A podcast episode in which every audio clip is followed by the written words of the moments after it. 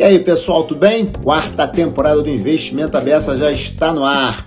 Vamos falar bastante sobre economia, investimentos, óbvio, geopolítica. O mundo passa por um momento conturbado e a gente está presente nessa discussão, hein? Aguardo vocês. Abraço. Bom dia, boa tarde, boa noite. Hoje nós estamos, estamos aqui com Marcel Gomes, um amigaço meu, não é a primeira vez que está aqui conosco, né? Tudo bem, Marcel? Tudo ótimo. E com você, Hudson? Tudo lindo e maravilhoso, felizmente. Hoje, gente, como vocês sabem, o Marcel é um especialista nesse mundo cripto, né? E aí, a gente já teve aqui conosco falando de tokenização. Mas a gente fala, fez um papo, foi mais conceitual, falou de tokenização, blockchain, DLT, um monte de conceitos e tal. Hoje não. Hoje o nosso objetivo aqui é falar um pouco da uma parte mais aplicada. Outro dia o presidente do Banco Central, Roberto Campos Neto, falou em economia tokenizada falou em tokens, né? E aí a gente vem a pergunta: o que, que é essa tokenização? Quais são os impactos? O que, que já está sendo tokenizado hoje? O que são as experiências? Aí eu pedi para o Marcel dar um pulo aqui falar comigo, porque tem muita coisa acontecendo, é sandbox da CVM com coisa nova, Banco Central com Lab do Banco Central também com coisa nova e tal. Então, hoje, pedi para o Marcel, e ele atendeu, eu agradeço aqui ao Marcel esse pedido para vir aqui falar um pouquinho sobre o que, que é essa economia tokenizada? Né? O que está acontecendo hoje? Né? Tem até um papo que ele já me falou que é economia baseada em ativos e economia baseada em tokens. O que, que é isso, hein, Marcelo? Bom, bom dia, boa tarde, boa noite, mais uma vez. É, eu acho que o Roberto Campos acerta muito nesse termo, né, de começar a falar numa nova economia tokenizada, é, acho que fazer o paralelo aqui como a gente está hoje, né? É, hoje, se olhar para a economia, a distribuição de produtos, ou como a gente trata os nossos bens, ela é muito baseada no ativo. Então, eu tenho um ativo específico, é, um CRI, um CRA, um fundo de investimento, uma debênture, uma ação, e ela tem a sua regra específica, o seu local de registro específico, o seu tipo de contrato específico. Quando a gente começa a pensar numa economia tokenizada, é, bom, primeiro que é um token, né? A gente já explorou isso em outro podcast. Token nada mais é do que uma representação é, de um ativo ou um bem dentro de um registro digital. E aí aqui a gente está falando desse avanço da tecnologia usando blockchain. Então a gente consegue trazer. Representação digital, é como se tivesse um número de identidade digital para é aquele ativo, para aquele qualquer Exatamente. coisa. Exatamente. Então isso é um token, né? Ah. Então a gente consegue trazer o que a gente tem hoje de estrutura de ativos para dentro desse token, trazer essa representação e mais toda uma série de bens e direitos é, que hoje não estão representados via ativos para dentro dessa representação de token. É, só para dar um exemplo, é, uma CBDC, né, que é a, a moeda dos bancos centrais. É, aí vale fazer um parêntese, né, Marcelo? Há, há, no mundo né, todo um estudo, já está em fase de teste, moeda, assim como a gente tem o real, o dólar, o euro, moedas digitais, mas de emissão dos bancos centrais. Isso, aí você tem o exemplo da emissão do Banco Central, que é a CBDC, ou você pode ter a emissão de uma stablecoin, emitida por um ente privado. Aí a gente já tem uma série de, de ativos espalhados por aí. O dólar, o euro, é. ien, Eu o acho, real já tem. Olha aqui, Marcelo, só fazer uma observação para quem está ouvindo e não conhece, né? Stablecoin é uma moeda também, né? e o stable vem que ela tem uma paridade com alguma moeda real, real no sentido de fato, né? um dólar, ou, né? tem alguma paridade, um lastro, né? Tem um lastro de um para um, né? É, é isso aí. É, e esse lastro, a gente é mais comum lembrar de, de moeda fiduciária, mas ela pode ser para ouro, por exemplo, pode ser para alguma commodity, é, tem uma série de, de ativos é, lastreados e tokenizados, que aí a gente classifica-os como stablecoins, né? Tá, tá, tá. Então, essa é uma vertente que é a questão das moedas. Mas eu queria, Marcelo, te fazer uma pergunta para ver se a gente consegue deixar o assunto mais claro. A gente tem visto aí muita notícia, esse é um dos objetivos que a gente marcou esse papo, né? Ah, as securitizadoras estão vendo emissão de CRI e CRA é, com tokenizada. Ah, debênture tokenizada e tal. Mostra, diz para a gente como é que funciona aí. O que, que difere? Vai, uma debênture tokenizada é uma debênture ou não é uma debênture? Qual é a vantagem? O que, que é? Como é que acontece? Ela acorda de manhã tokenizada, você dá um choque nela, ela fica elétrica, digitaliza ela, tira uma. Como é que é? Ela deve estar digitalizada. Passei, passei, passei um scanner nela, o que, que é? É, muito bom. É, acho que aqui a gente tem é, uma primeira etapa de tokenização, que é a tokenização de ativos que já existem. Né? Ah. Aí você deu o exemplo aqui de um CRI, um CRA, uma debenture, é, eu vou seguir com a emissão dela no caminho normal, como a gente tem hoje, um coordenador da oferta, um banco de investimento por trás, seguindo todas as regras de emissão da CVM, 400, 476, etc. É, e no final eu vou fazer a representação desse ativo emitido num token em blockchain. Qual que é a grande vantagem disso? Só fazer uma primeira pergunta, pensando aqui em quem está nos ouvindo. O camarada chegou, fez lá, fez todo o trabalho normal. Contratou advogado, contratou assessor, contratou security, fez tudo isso, tudo que ele tem que fazer sempre, certo? Isso aí. A princípio teve lá um registro, na, a princípio não, teve lá de alguma forma um registro na CVM. Aí tem uma, alguma coisa que difere e aí ele tokeniza. E o que, que é o tokenizar nessa hora? E aí ele cria o registro, então, desse ativo, com as suas características, o seu volume, na blockchain. A partir desse momento, ele passa a ser fracionável. Né? Ah! comprar uma fração minúscula, é, vai depender da regra do contrato inteligente a que ele está atrelado, é, do tamanho dessa fração. E a partir desse momento, eu abro espaço para um cliente, pessoa física, com volume mínimo, conseguir adquirir uma fração daquele ativo. Tá. Então vamos lá, Marcel. Ele pega lá. Vamos supor, hoje você faz uma emissão assim, vamos supor, é, um preço unitário de mil reais, você emite 100 mil é, papéis, 100 mil debêntures. Agora você está dizendo que você pode registrar 100 mil unidades ou quebrar mais ainda. Ou quebrar mais ainda. Isso dá o acesso para o cliente de menor renda a esses produtos, né? Como ele é um valor mobiliário, ele ainda está sujeito a todas as regras da CVM, é, de divulgação de, de, de informação, é, de a, o mesmo acesso ao investimento, né? Não é porque eu consigo acessar uma debenture tokenizada com pouco dinheiro, é, que eu abro o acesso a todo investidor, independente do nível de risco que ele está sujeito. Se é uma debenture classificada com um risco mais alta, a CVM, a regulação, vai exigir que ela seja distribuída somente para um investidor qualificado, por exemplo. Isso ah. continua mas ele me dá o acesso a entrar com poucos recursos. E uma outra vantagem é o mercado secundário. Né? Eu tenho duas frentes aqui de mercado secundário.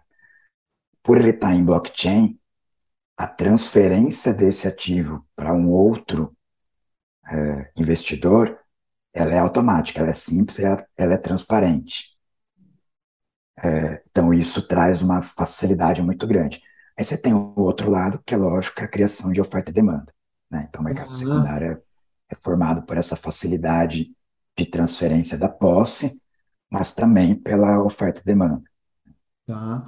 Agora me conta uma coisa, Marcelo, nesse processo, primeiro, acho que tem uma coisa aí que é interessante. Ao você fracionar, usando a palavra que você usou, fracionar, até para secundária é melhor, né? Que você começa a ter mais unidades para negociação. Então tem, né? Os volumes são digamos assim, os lotes não, as frações são menores, né? E, portanto, valores menores, você vai bater mais número de negócios. Isso é bacana, né? É... Tem uma redução de custo aí, Marcel, no lançamento, por exemplo? é, vai ter uma redução significativa de custo, principalmente na distribuição. Né? Tá. É, todo o controle, quando a gente pensa na blockchain, é, o que, que ela traz de ganho? Né? É a questão da transparência. Então, a blockchain é, ela é pública, é, o registro. Parente para quem entende, né, Marcelo? Ah, tudo bem, isso foi só uma brincadeira. é, ela, o dado é público, ele é imutável, né? então é, não tem como você. Existem mecanismos de, de hackear o, o, dado ali, mas ele não muda. Né? É, ela tem toda a segurança que a blockchain traz, é, e a transferência da posse ela é de forma automática dentro da blockchain.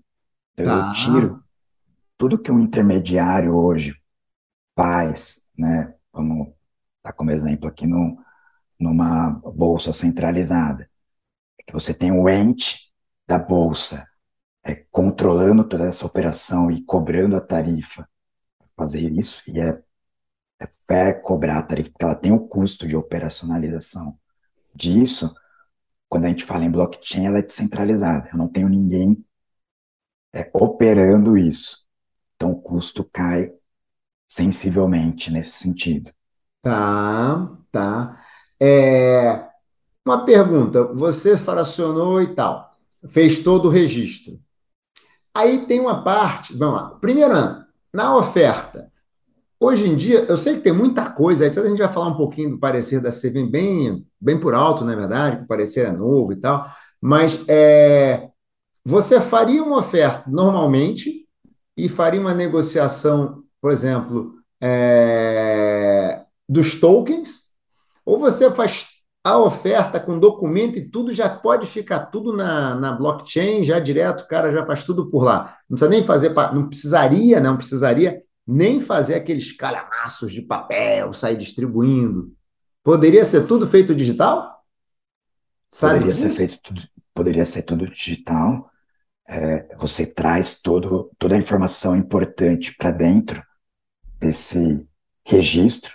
Né? O, o, a blockchain ele é, um, é um ledger distribuído, é um livro razão tá. é, distribuído, descentralizado. Então, você consegue carregar todas as informações dentro desse registro, né? Tá bom. Só que isso carrega também a operação da blockchain. Então, o mais comum é você trazer as informações mais importantes de característica do ativo para dentro da blockchain e você associa, é, linka, né, faz o link dentro da blockchain a alguma documentação externa. Então, tá bom. É possível fazer isso. Mas você não precisa ter nenhum papel, né? Tá. Você faz tá. o documento tudo por, tudo por meio eletrônico. Tá. E hoje, Marcel, nesses, assim, eu acho que tem muita coisa que vai mudar. Hoje eu estava dando aula de manhã, estava lá falando sobre isso. Lembrando da internet. A internet, quando começou aqui para nós brasileiros na década de 90, né? É, a gente pensar que o que era a internet 30 anos atrás e o que é a internet hoje é totalmente diferente. Né? Totalmente diferente. Aqui provavelmente a gente vai passar por algo similar. O que a gente está falando hoje de tokenização e tal, daqui a 30 anos vai estar em outro patamar, muito mais.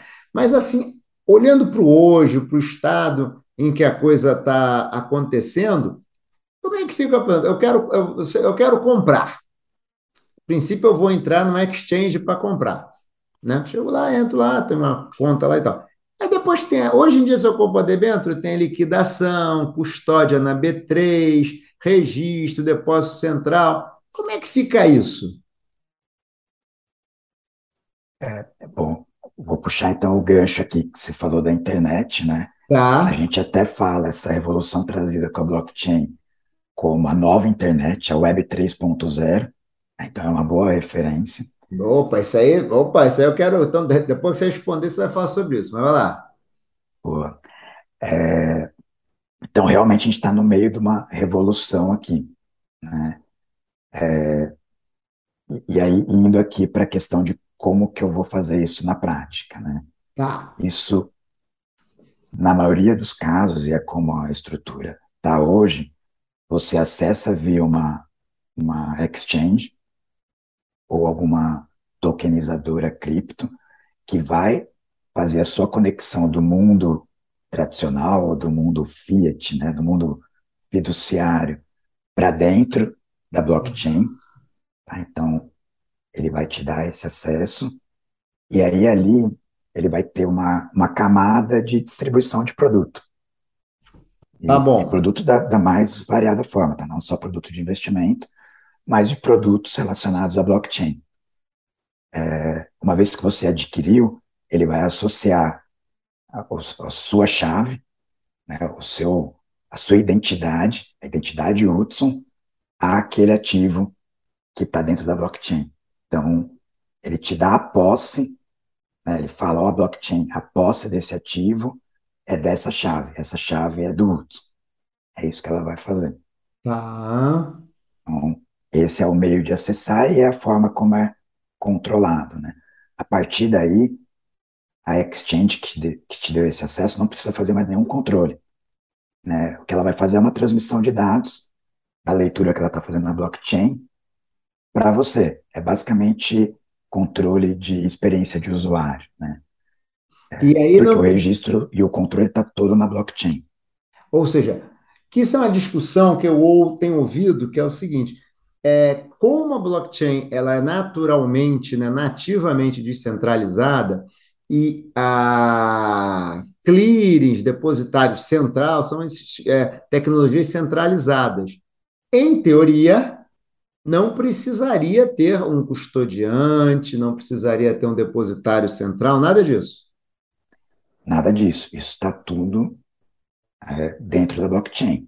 E como eu falei, né, tá. é de forma transparente e pública.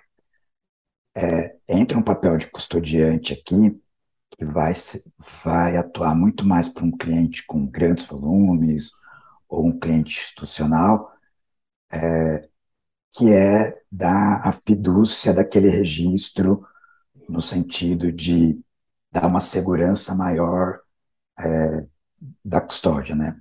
Na blockchain a gente tem a, a custódia online, que a gente tá. chama de, de hot, né? Custódia quente, e a custódia cold, que é a offline.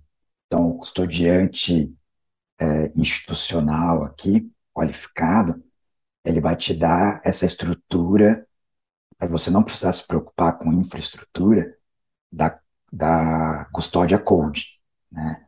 que é a custódia offline. Então, ele vai ter lá o seu servidor separado, desconectado da internet, sem acesso de hack, e vai puxar as chaves de acesso à informação da blockchain para esse servidor offline. Tá. É isso que o custodiante vai te oferecer. Mas aqui, pensando em, em cliente Marcel, em cliente Hudson. Pessoas é, consigo, físicas do dia a dia? É, eu consigo trabalhar com, com uma ledger, né, um, uma carteira code offline, que é um pendrive que eu guardo aqui comigo, e aí eu trabalho offline. E se for volumes pequenos, eu deixo a minha carteira é, online mesmo. Ela não. já é difícil de ser hackeada, e se for hackeada, não é um recurso. É, mas você, você falou esse negócio do pendrive, né? Eu fico pensando o seguinte: pendrive me parece que é mais, é mais para você guardar em casa, né? Porque acho que é mais seguro ficar na nuvem guardado do que você botar num pendrive, né? É isso. A, a recomendação, inclusive, né, para quem trabalha com cripto, tem recurso em cripto, é deixar na hot, na sua carteira que está aqui plugada no, no Chrome, né? Que está aqui no seu computador. O volume que você transaciona ali diariamente ou na semana, e o seu volume de investimento mesmo para longo prazo, ou deixar numa exchange centralizada, que ela vai te dar seguro, vai te dar segurança e vai te dar essa custódia qualificada, ou você deixar na, na Cold Wallet, né, que é o pendrive que você vai deixar guardado no cofre aqui. É, é, já foi para o meio físico hardcore, né? O pendrive e o cofre, né? É o meio, é, assim, o hardcore mesmo do analógico, né? Hardcore do analógico, né? Tá, mas aí, Marcel, tem uma questão, essa, essa é um parênteses, na verdade, né? Essa questão de é, se manter ou não a questão da centralização através, por exemplo, de uma CBLC da vida, um custodiante central, é uma questão que talvez tenha mais a ver com a questão regulatória, né? O quanto isso é bom ou não para o mercado, o fato de você não ter alguém fazendo a centralização e os batimentos entre as partes para garantir que ah, está todo mundo consciente, todo mundo bateu, ninguém pode alegar que ah, foi bem entendido, ah, deu um problema. Não. Foi, bateu, tem alguém que centraliza e controla. Aí uma questão muito mais regulatória e de segurança, de segurança não tecnológica, mas segurança das partes, assim, que tem o conforto de que meio que viram e, e concordaram com aquele negócio, né? Porque os processos digitais são muito rápidos às vezes, né? Então, quando não é tem isso. ninguém batendo um bumbinho ali, às vezes o cara não percebe que fez força, né? Não percebe é o que aconteceu, mesmo. né? Não, a estrutura é fundamental para a evolução do, do mercado, né? Até porque a gente não tinha tecnologia que fizesse isso de forma trustless, né? Certo. Sem um ente que garantisse a confiabilidade daquilo a blockchain traz essa questão do eu não preciso confiar em outro ente, eu confio na tecnologia. Certo, é. é. Então, esse é, é, o, é o grande avanço. Né? É o que eu falei, né? De acho que de hoje a 30 anos tem muita coisa para rodar, né? Então, se que eu quero, o que, que, eu, que, que eu puxei esse assunto? Confiança você conquista no caminho, né? Então, talvez precise de um tempo até que algumas coisas que o, funciona desse jeito hoje, Vai continuar funcionando assim por quanto tempo? Não sei, mas nos próximos dois anos eu quero que continue funcionando mais ou menos como eu conheço. Sim. Não é isso? É, é, eu acho que os reguladores entenderam isso, né? e aí a CVM e o Banco Central estão muito antenados nisso, acho que são os, os mais avançados, é, e aí criaram os ambientes para teste dessa tecnologia. Né? Eu não vou ah. liberar tudo agora, é, Vamos liberar os, mas eu também não quero travar. Então, vou liberar aqui num ambiente controlado, no sandbox, vou testar, vou aprender com essa tecnologia, com essa nova infraestrutura, e dando tudo certo, né, ou dando errado, a gente vai ajustando pelo caminho, sem grandes impactos, dando tudo certo, a gente vai abrindo aos poucos. Essa é a grande visão do o objetivo do sandbox. Né? Vai regulando, né? Vai regulando, né? Então, deixa eu te fazer uma pergunta, mas só que algo, é, eu tenho uma pergunta para falar. A gente está falando de ativos que já existem, né? Eu quero falar também um pouco de ativos que ainda não existem, o que, que são as oportunidades. Mas tem uma pergunta recorrente, e eu não sei se você tem resposta, mas vamos só papear um pouquinho, se for o caso. Quer dizer, a resposta você não tem, que acho que ninguém tem. Mas assim, essas, as, essas moedas do Banco Central, essas moedas digitais do Banco Central, o que, que, que se espera que tem? Quem diz, não, mas eu, particularmente, acho assim: tem gente não vai mais precisar de banco. Você vai precisar de banco? Pô, alguém tem que ver. Ver se vai emprestar dinheiro para o Hudson ou não vou. O Banco Central que vai fazer isso. Tem que você ver alguma coisa tão diferente do que a gente tem hoje, ou a gente está dizendo mais, pelo menos até onde a vista alcança, que é uma moeda digital, mas não vai fazer uma mudança no mundo que. Como é que você vê isso? Porque eu vejo gente falando tudo. É, é, eu vi uma, uma palestra do, do representante do, do LIFT, do, do laboratório de, de teste, né, do sandbox do Banco Central, tá. para a CBDC, e também do presidente da CVM, é, mas o, o, Banco Central muito mais focado na, na questão da CBDC, é, já ele já recebeu muitas perguntas de para que, que a gente está fazendo a CBDC de real se eu já tenho Pix. Boa! Boa! É, evolua, evolua, evolua isso aí. No que, no que que eu vou precisar disso, em que eu vou usar, né? É, e a resposta é, realmente, se a gente pensar na infraestrutura de pagamento que eu tenho hoje, da economia real, o Pix resolve 99,99% ,99 dos casos, né? É, já tem mais pagamento em Pix que boleto, né? Exato, exato. O Pix é, é uma, uma inovação que o mundo está olhando para a gente, como copiar. Exatamente. Né? É, todo mundo ainda está pensando o que fazer com a CBDC. É, mas a CBDC ainda estão estudando muitas questões de novos casos de uso. o primeiro caso de uso é, é a forma de você trazer o real para dentro da é, finanças descentralizadas, então os DeFi's, né? É o como eu usar uma moeda que eu tenho controle do Banco Central, temos de emissão, controle de, de oferta, etc. E aí centralizada, né? Porque é centralizada a emissão e o controle, é, inclusive o caminho do, do dinheiro, né? É. Em, em ferramentas de finanças descentralizadas que estão rodando em blockchain. Então, esse é o, é o primeiro caso de uso, né? É, e aí, na, na, palestra que eu assisti, até fizeram a pergunta: tá bom, mas eu já tenho stablecoin privada que me permite fazer isso, né? Qual que é a vantagem de eu usar a do Banco Central? E a resposta, e aí eu concordo com a resposta, é: é muita inovação, tá tudo surgindo agora, mas eu preciso já ter marcado o território com a CBDC, mesmo que o primeiro uso seja em DeFi, para quando surgirem os novos casos de uso, eu já ter ela pronta. Né? Verdade, verdade. É, então, esse é, um, é um grande ponto. Né? E a outra é já preparar a infraestrutura brasileira, meios de pagamento, é, principalmente de meios de pagamento, para usar as novas tecnologias de blockchain. Né? É, hum. E aí você já traz a CBDC como a moeda oficial para esse novo meio de pagamento. Tá, tá, tá. É muito nessa linha de preparação.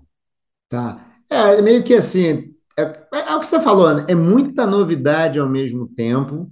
Vamos organizar a fila, né? vamos, vamos organizar a festa aqui, quem pode fazer o que, aonde, quando.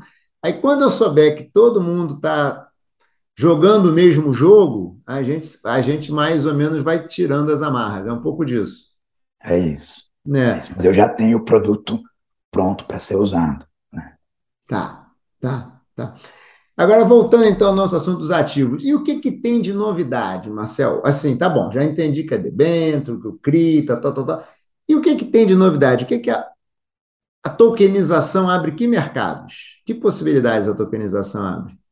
é, acho que até antes né, da, de oferecer produtos que já existem de forma tokenizada, que é o que o sandbox da CVM trouxe, é, já a gente já via é, tokenizadoras, né, e aí fazer o, o jabá aqui né, no, no mercado é. Bitcoin, a gente já faz isso desde 2019, tá. que é a primeira casa a, a estruturar operações em blockchain e oferecer isso, né? É, você traz a possibilidade de oferecer é, produtos é, ou meios de, de, financiamento ou meios de é, representar algum ativo ou algum contrato é, de forma tokenizada.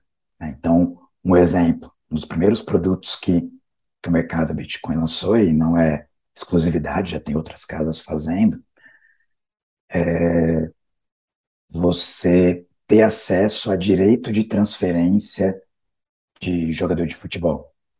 Né? Tá, então eu lembro aqui. É, tá bom, é, ah, explica aí. Eu, eu lembro aqui na década de 90, início dos anos 2000, virou uma febre de grandes investidores montar até empresas, né, com CNPJ, ou muitas vezes em, em paraíso fiscal, é, constitui ali um grupo, um trust, um, um grupo de investidores para comprar direito de jogador, principalmente jogadores novos, né, com grande potencial de valorização, e lá na frente, quando tiver a transferência para algum clube da Europa, ele ter uma, uma grande valorização daquele investimento que ele fez, certo. ou daquele ativo futebol. Isso era uma bagunça, né? Principalmente na década passada também. E a, a FIFA organizou e se criou um mecanismo de solidariedade, que é, hum. é, por mais que o clube venda o direito do jogador para algum empresário, é, tem uma parcela ali que é até 5% do, da transferência, de direito da transferência do jogador, pertence ao clube formador. Então, Tá. isso está tá centralizado e está organizado num sistema dentro da FIFA. né? Então, não tem como burlar isso, está lá o direito registrado. Não é em blockchain ainda. Ainda não, né? Ainda não. É, o que que a gente já fez, né, e outras casas têm feito também? É, comprar esse direito do clube. Vou pegar um exemplo, né? O Santos revela muito jogador. Então, Neymar, Rodrigo, Gabigol, são alguns nomes aí de grandes transferências que ele fez. É, falou, ele está precisando de capital, ele vende o direito que ele tem desses 5% do jogador, isso vai ser registrado lá na FIFA. A gente pega esse pool, esses direitos, tokeniza e, di- e distribui em pequenas frações. Tá bom. Então, por exemplo, quando o Neymar foi transferido do PSG para algum outro clube grande, ou algum outro jogador que está com o seu direito cedido ali, o dono desse token vai receber uma parcela dessa transferência. Hum. Isso não é, tem nada a ver com NFT, né? Tem aquele negócio de NFT de jogador, nada a ver. Isso é um. Eu posso estruturar isso via NFT, mas o mais comum é via um token mesmo. né? Um E aí, token. Marcel, agora você me fez uma. Você fiquei pensando aqui. É, e aí, esse, como se fosse um provento de ação, vamos pensar assim. Está registrado lá que você tem esse token, não sei o quê. O dia que ele for transferido, por exemplo, vai ter um pagamento. Você não precisa se preocupar. Você está lá, bucado numa exchange, o token é teu, tá com o teu nome, teu, tá com o teu código lá, tudo bonitinho. O dia que quiser, pum, o dinheiro vai cair na sua conta da exchange. Isso. É, isso vai estar em contrato inteligente, né? Que a hora que cair o dinheiro, ele vai transferir automaticamente para o detentor daquele token. Então, mesmo que o Hudson compre na oferta inicial, em algum momento eu compro no, no mercado secundário do Hudson, Tá. é, na blockchain está lá que eu registro que no momento daquela transação, quem tem o direito é o Marcel e não mais o Hudson. Tá. O blockchain controla. É lógico que eu ainda preciso de um ente que pegue o recurso que está depositado lá na FIFA e transfira para uma conta aqui no Brasil. Tá. Então, isso eu ainda preciso desse intermediário. Não, a ok, mas é o que ainda é, mercado. é isso, é Tá. isso. Aí, Marcel, mas aí também tem um ponto que é interessante. Você criou um mercado secundário para um negócio que, a princípio, é difícil ter um mercado secundário para esse tipo de contrato, né? A partir da tokenização é possível ter mercado secundário para direito de jogador de futebol, por exemplo. É isso. É exatamente isso. Começou É a criar, você criou um mercado que hoje não tem, que hoje é contrato para cá, é contrato para lá, o contrato fica, é o que você falou, junta um pool de pessoas com dinheiro que fazem um contrato. Não, agora tem um contrato, esse contrato fraciona em vários pedacinhos, vários tokeniza e acabou. Duas grandes vantagens, né? É, só quem tinha acesso era o grande empresário. Então, quem chegou a montar a empresa desse tipo era a Abílio Diniz e companhia, né? É, o Grupo Sonda chegou a montar uma empresa específica para comprar jogador de futebol. Eu Caramba, nem sei em que, que pé que está isso hoje, mas hoje você dá acesso ao Marcel com 100 reais ir lá e comprar um pedaço do direito de transferência do Neymar. uau! Muito bacana. Essa, essa, essa, essa é uma boa inovação, hein? Essa é inovação Isso. boa, que dá acesso ao mercado de capitais, né? Para muitas pessoas. Aí, peraí, vou até fazer um parêntese aqui, antes para também evitar uma confusão, para tipo assim, ah, nem tudo que a gente está falando, eu dei um exemplo agora, não seja, nem tudo é mercado de capitais também, né? Esse exemplo aqui, por exemplo, não necessariamente são títulos de mercado de capitais, né? É bom separar isso, né? A gente começou aqui falando de ativos reais, que já existe uma debênture, um CRI, e tokenizo ele. né? Ele já nasce como um valor mobiliário. Né? Então ele tem toda a estrutura, tem cara, tem cor, tem cheiro de valor mobiliário e é um valor mobiliário. E é um valor imobiliário. Então isso cabe dentro da regulação, da CVM, é, toda a forma de distribuição tem que seguir a regra da CVM, porque ele é ele se caracteriza como um investimento, é um valor imobiliário. É, mas a tokenização não se limita a isso. O próprio parecer da CVM separa bem é, essas fronteiras, né? Ela fala, olha, o que eu tenho uma série de possibilidades parecer de ou parecer tokenização. 40 que foi emitido semana passada, né? Semana passada, é, terceira semana do mês, ou segunda semana do mês de outubro, né? Por aí. É isso, é isso. Ah, não lembro exatamente o dia, mas foi, foi por na aí. véspera do feriado, se eu não me engano, foi dia 11. Ali, em torno do dia 12, pronto. Isso. É, então ela separa, bem falando, olha, meu ramo de atuação aqui recai sobre valor imobiliário, e aí eu vou olhar, independente se ele é token ou não, e, tá certíssimo, né? E ela separa bem, ela fala, nem tudo que é token é valor imobiliário. Então eu vou fazer bem essa separação. Mesmo que surja algum token, hum, inicialmente não seja caracterizado como valor imobiliário, mas se ao longo da vida ele passar a ter um comportamento de um valor imobiliário, ela vai atuar, ela vai ter a capacidade de regulação. Isso é claro também no, no parecer. Então, é, tem, existe essa separação, né? Tá, entre o que é um valor imobiliário, que ainda também é uma área que, uma zona que ainda também vai ter que ser repensada, né? Porque É, diferente de hoje, quando você caracteriza muito bem, é, o emissor pode continuar sendo um emissor registrado. Isso é a parte, é a parte fácil, né? O ponto é o que daquilo, um direito de jogador virou um imobiliário, vai ter que se fazer uma oferta? Não, vai ter. Acho que tem muita, é, é, tem muita coisa, é, é- é realmente bastante coisa. é, Mas abre uma fronteira nova, né, Marcelo? a- assim, é, em termos de, de, de produtos tokenizáveis, né, de bens e direitos, é, a gente pode ir na linha de simplesmente, você deu o exemplo do NFT, né? Já existe um projeto em, em beta, em versão beta ainda, né, de trazer o registro do imóvel para dentro do NFT. Tá, E aí você consegue negociar uma fração dele, né? É, esse é, é, é o objetivo de você tokenizar por meio de um NFT o registro do imóvel. Você tá. fracionar e conseguir é, negociar e, e dividir a posse desse imóvel entre várias pessoas. Na verdade, você pegaria o imóvel e faria a mesma coisa, fracionaria o imóvel, né? E aí você venderia vários NFTs do imóvel, né? Isso, e aí você passa a ter uma fração daquele imóvel. Se um dia ele tiver um, um aluguel, por exemplo, eu vou receber uma fração dele. Eu posso negociar com os outros detentores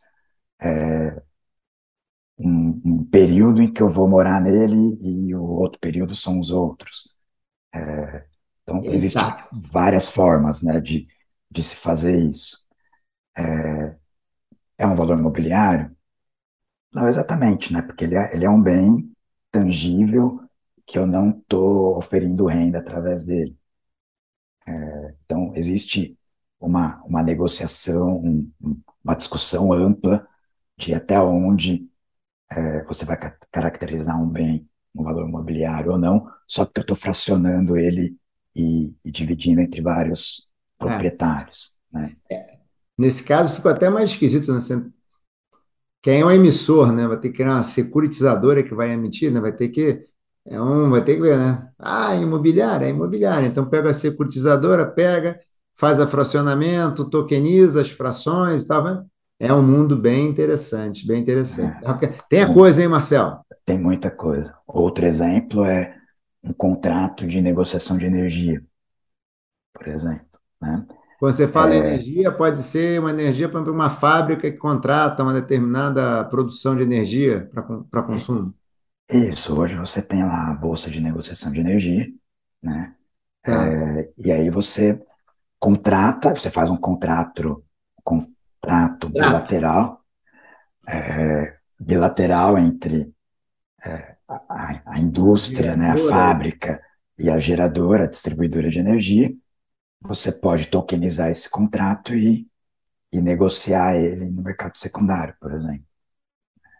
Então, todos os a, a, a transmissão, né, a venda, o recurso conseguido, com a negociação dessa energia, você pode é, distribuir para os detentores daquele token, que tem o direito daquele contrato.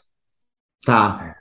É, essa é uma outra inovação que já, já não é tanta novidade assim, já, já existe esse token sendo negociado. É... Você está falando, Marcelo, me dá a impressão daquela onda que surgiu lá pela década de 90, talvez início do ano 2000, muito em cima do derivativo, né? que tudo, no final das contas, pode virar um derivativo. Você cria todo um mercado de coisa que não existe, mas que é derivado de algo que existe. O token, mais ou menos, não é isso, mas é mais ou menos isso.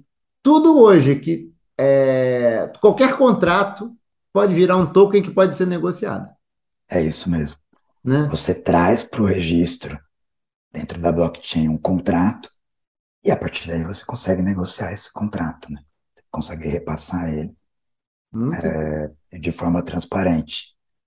É, tem um outro exemplo que acho que é legal de, de comentar, é o investimento em startup. Né? Tem até ah. uma, uma norma da CVM que regula o investimento em, em crowdfunding. Tá. Né? É, que é um investimento coletivo em startup, principalmente, né, ou empresa em estágio inicial. É, e hoje você tem algumas plataformas fazendo isso. Você vai ah, lá. No... Plataforma de crowdfunding. Exato. Você vai lá e, e entra na plataforma, deposita o seu dinheiro e compra uma parcela, né, contribui com aquele crowdfunding e você passa a ter um, um direito a um equity, uma, uma fração do equity daquela empresa. Se ela der certo, ótimo, ah. você vai ganhar um dinheiro. Se não der certo, você está compartilhando do risco ali. Né? É, o que, aí, o jabá de novo aqui, ah. tem uma empresa no grupo do mercado Bitcoin que tokeniza essa participação. Então, startups que queiram é, se financiar, né, fazer a captação via crowdfunding, é, procura a estruturadora do mercado Bitcoin, é, ou qualquer outra, né, e é, faz a sua captação e a distribuição é feita via token. Então, eu compro 100 reais, com 10 reais, com mil reais, compro a participação ou participo daquele crowdfunding e tenho o registro feito em blockchain que vai durar eternamente. Que pode claro, ser né? negociado né? na exchange, se tiver mercado, que pode surgir um mercado para ser negociado. É, aí vai depender do, de, da oferta e demanda, é. né? Mas se em algum momento eu falo, não, eu estou precisando de recurso e tenho esse capital aqui tokenizado, que é o meu equity dessa startup, eu quero repassar para alguém, o Hudson está interessado, eu repasso para você ou vendo isso amplamente no, no mercado secundário para outras pessoas. Muito bom. Realmente tem muita coisa, meu amigo Marcel. Marcel, como você sabe, a gente tem um limite aqui, né? Não pode passar muito aqui de 40, 45 minutos. Passa também, às vezes passa, mas é quando eu controlo o tempo direito. Mas, assim, é muito assunto, Marcel, muito assunto. Eu vou te pedir, Marcel, infelizmente a gente tá, tem que estar tá chegando aqui o nosso momento. O que que, assim, maneira rápida, o que que você acha, assim, evolução para futuro, assim, blockchain e tal, você acha que é uma realidade para dois anos, três anos, um ano, dez anos? O que, que você acha aqui que a gente vai ter na nossa Web 3.0, como você falou? Eu acho que ainda está muito no início. Né? A gente ainda está é, muita, muito projeto em fase de teste, ainda em beta, né, tá. a gente chama, mas cada vez mais os grandes players têm aprofundado os seus testes e evoluído. Né? Tá. Então, eu acho que a velocidade, se a gente voltar para 2017, foi um grande hype de, de blockchain, projetos desse tipo. 2018 deu uma esfriada. 2000, o ano passado, né, 2021, foi um grande hype. Esse ano deu uma esfriada de forma diferente. Deu uma esfriada em preço, mas o que eu ouço por aí é todo mundo falando bear market é para a gente se preparar para a volta. Tá. E, e, os grandes players estão nesse movimento de se preparar para a volta. Não, Eu acho é, que é um, digamos, um recurso estratégico.